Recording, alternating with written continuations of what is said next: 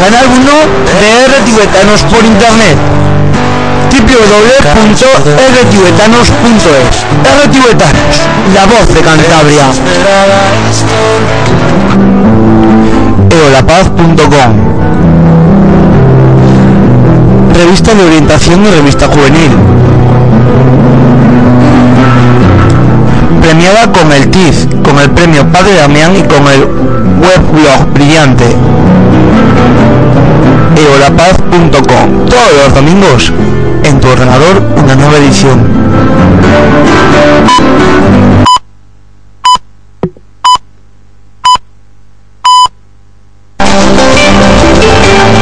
El futuro se juega en Europa. Elecciones europeas en R tibetanos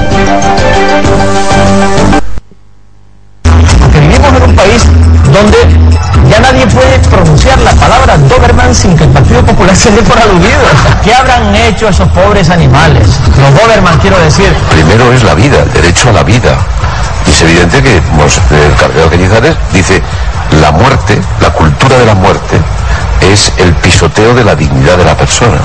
Y luego condena lo segundo, en el sentido de que los abusos son repugnantes. Necesitamos avanzar hacia el futuro y hacerlo además con confianza y con esperanza de que vamos a salir de esta y no de cualquier manera ni pisando las cabezas de los parados como pretende el Partido Popular. Pues eh, solo tiene explicación si los brotes verdes de Elena Salgado son de marihuana y se los ha fumado el gobierno de Zapatero. Estaría bien que la ministra de Defensa, en vez de hacer de tantas fotos, dijera claramente lo que ha pasado y en vez de echarle la culpa a los militares, como parece que quiere hacer ahora, que por alguna vez asuma una responsabilidad que tampoco estaría mal. Cogen la gripe unos cuantos militares y piden la dimisión de la ministra de Defensa, el mismo día que está defendiendo a Trillo después de lo que pasó con el Yacolé 42. Yo pienso en los guardias civiles que no tienen gasolina para patrullar, en los españoles que están en misiones internacionales sin inhibidores. Y me parece vergonzoso que el presidente del gobierno se gaste el dinero para ir a mítines en los que insulta a la otra mitad de los españoles que también le pagan el vuelo. 50 sueldos nos cuesta el expresidente Aznar. Yo no lo critico, simplemente lo digo.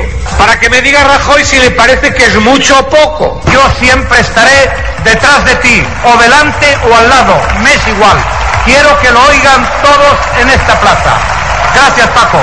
El tío, la conversación que tiene con el tío que le manda los trajes. ¿eh?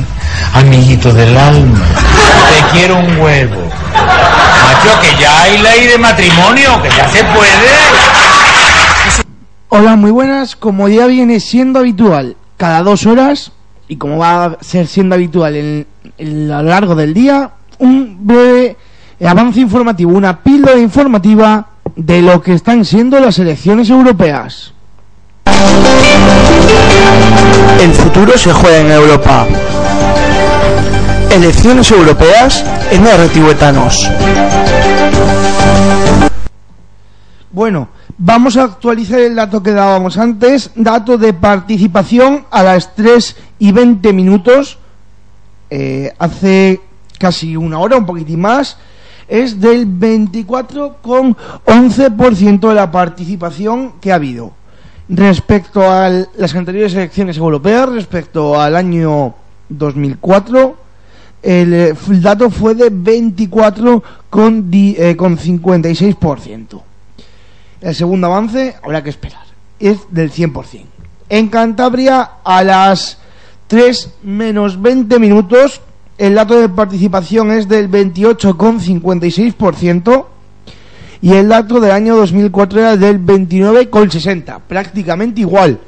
Y está siendo España, aunque no lo parezca por los datos, uno de los países europeos con más índice de participación. El futuro se juega en Europa. Elecciones europeas en R tibetanos. Bueno, pues el futuro se juega en Europa. Vamos a escuchar lo que decía Mayor Oreja. Bueno, habría que escucharlo. Ahora es cuando tendría que sonar, pero no me digan por qué no suena. Hoy sin duda es una elección importante, son eh, las primeras elecciones después de la crisis y eso significa que hoy tenemos una oportunidad para tomar una posición respecto de la crisis y me parece que por ello la palabra oportunidad resume muy bien el significado que tenemos en la mañana de hoy. Bueno, y vamos a escuchar lo que decía, bueno, López Aguilar, que decía que este es un día para votar y decidir nuestro futuro. Escuchamos Este al candidato día- socialista. El día para votar y decidir nuestro futuro. No podemos consentir que mañana, 8 de junio, lunes, España sea calificada como una sociedad euroescéptica, distanciada de Europa, porque Europa es nuestro presente y nuestro futuro. Europa es la medida de nuestros problemas. Y escuchamos a la líder del partido UPyD, a Rosa Díez. Lo que quiero es animar a todos esos ciudadanos, millones de ellos, que se han sentido ausentes durante toda la campaña porque nadie ha hablado de sus problemas. Quiero animarles a que se hagan visibles yendo a elegir, yendo a la urna a elegir porque es su derecho, porque nos ha costado mucho conseguir este derecho de poder elegir nuestros representantes en el Parlamento Europeo. Les animo a que se hagan visibles, a que elijan, a que no se olviden que cuando los ciudadanos pasan de la política, llegan a las instituciones personas que pasan de los ciudadanos. Y escuchamos a Urcuyu. Yo creo que es importante que ante el fenómeno de la globalización los ciudadanos y ciudadanas pensemos que más allá de un proyecto económico es necesario un proyecto social y un proyecto político también de Europa para hacer frente a lo que son los retos de la globalización y ante lo que son también las fortalezas de otros países emergentes. Y ya para finalizar este carrusel de sonidos, escuchamos a Artur Mas. Esto de la Unión Europea es como una es como un crío que está en crecimiento, ¿no? Y a los críos que crecen, pues hay que hay que educarlos, hay que estar ahí al lado, hay que ayudarles a crecer, pues la tenemos que ayudar entre todos, ¿no? Y que se animen, aunque sea última hora, los que no lo tienen decidido, que se animen a ir a votar. Alrededor de 35 millones y medio de electores están llamados a votar. Medio millón lo harán por primera vez para decidir quiénes serán los 50 eurodiputados que representarán a España en el Parlamento Europeo. El futuro se juega en Europa.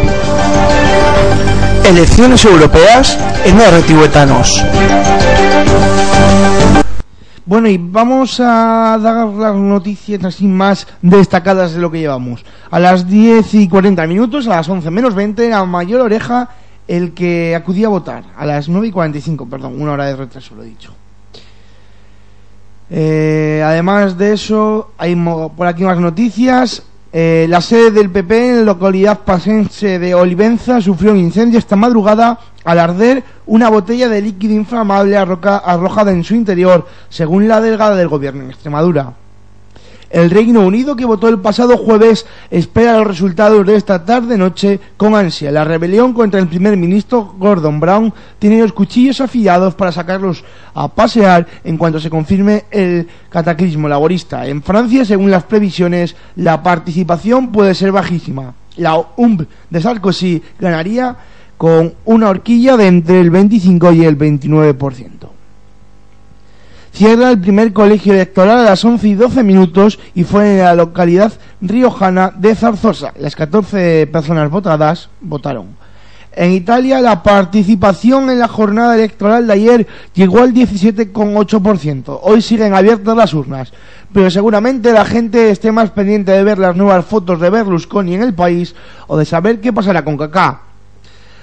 Ganar ganará el de siempre, pero no todos los días puede ver uno la villa del primer ministro tan al fresco. Willy Meyer, cabeza de lista por Izquierda Unida, lanzaba a las 11 y 28 minutos un último mensaje después de votar. Cuando vayan a votar recuerden que este modelo económico castiga a los trabajadores, dijo el candidato a las elecciones por Izquierda Unida. Diferentes formas de animar a la gente a votar. Después no se queje, dice Josep Borrell en público. Sánchez Dragón El Mundo dice, abajo Europa, viva Rosa. Una alta abstención en las elecciones europeas benefic- beneficiaría a los radicales, dice Andreu en el, en el país. Votar o no votar, dice Martín Fenranz en ABC.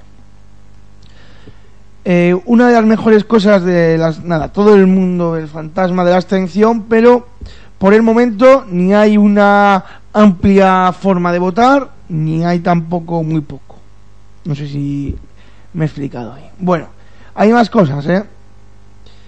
En Francia iba a bajar la participación, primeros datos, un 1,2% más de votantes que en las históricas elecciones del 2004. Esto se supo a las 12 y 52 minutos. En total, el 14,81% del electorado depositó su papeleta hasta el mediodía, según los datos del Ministerio de Interior galo. Hay más. ¿eh? España es diferente. Un cura se libró esta mañana de actuar como suplente primero en una mesa electoral alegando que tenía misa, según ha informado la agencia EFE. El presidente de la mesa optó por acceder a su, a su pretensión, aunque le advirtió de que este tipo de situaciones deben de ser gestionadas con anterioridad. Hay más noticias, ¿eh? No se crean. A ver si encuentro por aquí una noticia curiosa. Aquí.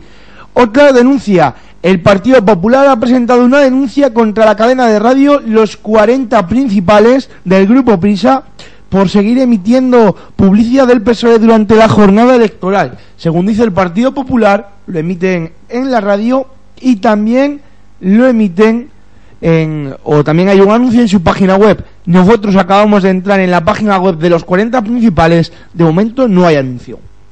En Malta los laboristas se dan por ganadores en las europeas, pese a que el Departamento de Información no ha publicado aún ningún resultado oficial. El Partido Laborista dice haber obtenido el 57% de los votos, mientras que el Partido Nacionalista obtuvo un 40%. Irlanda atraviesa, como el Reino Unido, su particular crisis política. La coalición gubernamental sufrió una dura derrota en las elecciones locales del pasado viernes. Hoy el ministro de Economía, Brian Linhan, dijo que unas elecciones generales adelantadas podrán ser desastrosas para la evolución económica del país. Y nosotros ponemos punto y final a esta píldora informativa de las elecciones europeas. Nos volvemos a ver a las seis y media con otra píldora informativa y nos volvemos a ver en el especial de elecciones de europeas del 2009 en esta misma sintonía a través del canal 1 de radio o a través de Corocota Televisión a partir de las ocho y media. Ya lo saben, si no han votado, voten. El futuro se juega en Europa. Elecciones europeas en Etanos